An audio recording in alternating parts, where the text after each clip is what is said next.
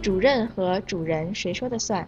大家好，欢迎收听本期 Lingu 妹汉语口语角，我是猪猪。大家好，我是来自马来西亚的法迪哈。猪猪，我发现你每天早上来 Lingu 妹都要和老师们打招呼。哈哈，法迪哈，你观察得很仔细嘛。打招呼啊，是因为要对老师们有礼貌。不过，哼哼，每天和部门的主任打招呼，还可以让他留一个好印象哦。嗯，猪猪，你们部门的主人是谁？我们部门的主人，哎，法蒂哈，我说的不是主人，是主任。哦哦哦哦，主任，班班主任的主任吗？对，主任的意思你知道吗？我知道班主任，我们班班主任是我们的老大。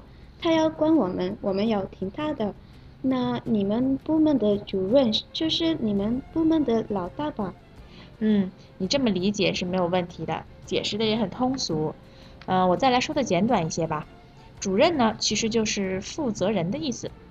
明白了，舅舅。那我刚才是听错了。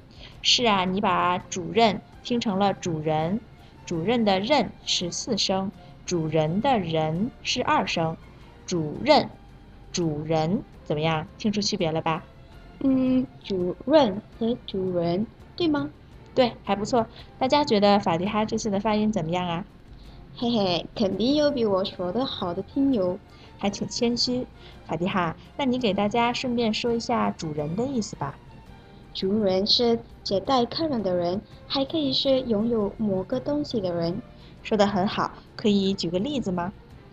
嗯，比如我是我家小猫的主人，还可以说我是我家的主人，所以来客人的时候要招待他们。对，非常好。